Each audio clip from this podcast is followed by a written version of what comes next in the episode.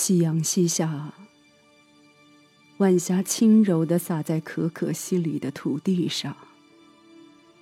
宁静而贫瘠的土地，仿佛又多了几分生机。我呆呆地伫立在寒风中，影子拉得很远，很远。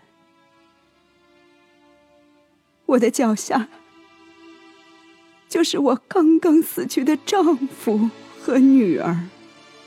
他们已经被蹂躏的面目全非。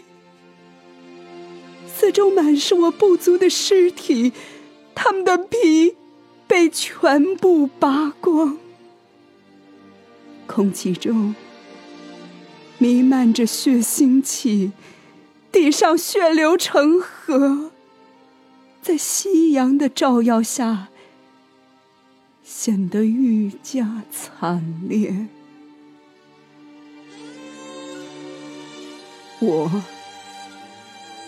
这场大屠杀中唯一的幸存者，变成了可可西里最后的一只藏羚羊。就在几年前，我们藏羚羊还是一个有着二十万之多的种族。那时候啊。我们几个部落一起在荒无人烟的草原上驰骋，烟尘蔽日，黄土满天，情景极为壮观。每逢产子季节，身为妻子的我们便要和丈夫告别，成群结队的去到北方。当几千只小藏羚羊同时出世时，整个大地都泛起了血光。我们带着孩子重返南方，我们的部族便又增添了生机与希望。我曾经无比自豪于自己是一只藏羚羊。我们生活在遥远的可可西里，那里气候恶劣，土地贫瘠，可我们却有着惊人的耐力。什么水草丰茂的地方，对我们没有任何吸引力。我们常常悠然地卧在雪中，或是在猛烈的冰雹下嬉戏。那时的可可西里，至于我们，无异于世外桃源。那梦一般的世界，曾经是多么美好。然而，一声枪响穿透了可可西里的黎明，我的梦被击得粉碎。当一辆吉普在高原上奔驰的时候，我的无数同伴也好奇地紧随其后，要和他们比个高低。追逐嘛，这是我们常玩的游戏。然而，这一次，我们却只猜对了开头，却猜不着这结局。一只只黑洞洞的枪口正悄悄举起。从那一刻，我的种族的大杀戮便开始了。静谧的可可西里被枪声毁掉了。我清楚的记得，就在那个夏天，在我们产子的北方，人类早已准备好了一杆杆猎枪。一时间，产子的圣地变成了血腥的屠宰场。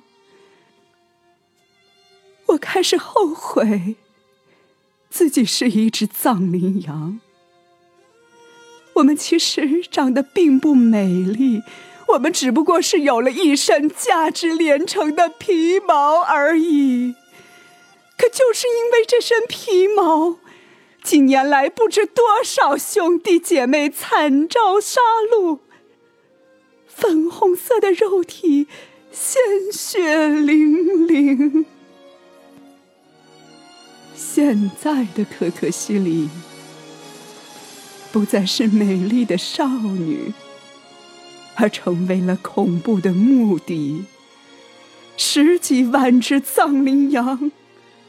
长眠在这里，为了活命，这个夏天，我们这个在几次大屠杀中唯一的部族开始迁徙。几千只藏羚羊浩浩荡荡的向北方前进。途中，我由于身体不适掉了队，那在了后面休息。可就在这个时候，这个时候，我听到远处响起了密集的枪声。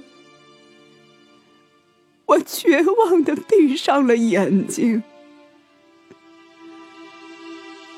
我俯下身子，舔着我的丈夫。他的眼睛还是那么大，那么明亮，只是充满了恐惧。我又去亲吻我的小女儿，她眼中只有惊诧与好奇。女儿啊，你还太小。妈妈知道你是至死也不知道发生了什么事情啊！其实妈妈也不明白，为什么为什么人类在自己的亲人死去时悲痛欲绝，却能坦然的杀掉上千别人的亲人呢？难道他们开枪时没有一丝犹豫吗？他们动手剥皮时没有一点怜悯吗？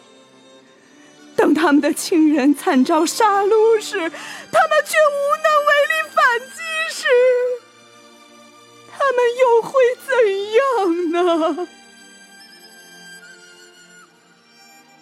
这时，一丝声响在我背后响起，我慢慢转过身，眼前。是乌黑的枪口，在惨烈的夕阳下，在同伴的尸体中，我竟露出了一丝惨淡的笑容。无知的人类啊，你们究竟要愚昧到几时？你们毁灭了我们。其实正是在毁灭你们自己。你们今天践踏在我们的尸体上，总有一天，你们的尸体将会被自己践踏。尽管开枪吧，开枪吧！你们唯一的贡献，便是在已灭绝动物的名单上又添了一笔，便是把人类毁灭的日期又提前了一天。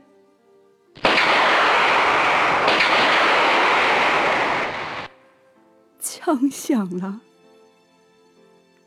我大睁着双眼，倒在了地上，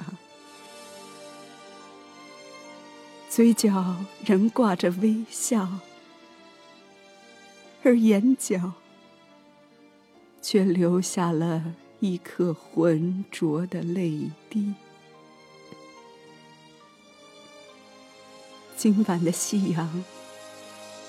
真美呀！望着他，我仿佛又看到了我的丈夫和女儿，还有那梦中的可可西里。几万只藏羚羊在草原上奔跑，尘土飞扬，夕阳洒在它们的皮毛上。泛着金光。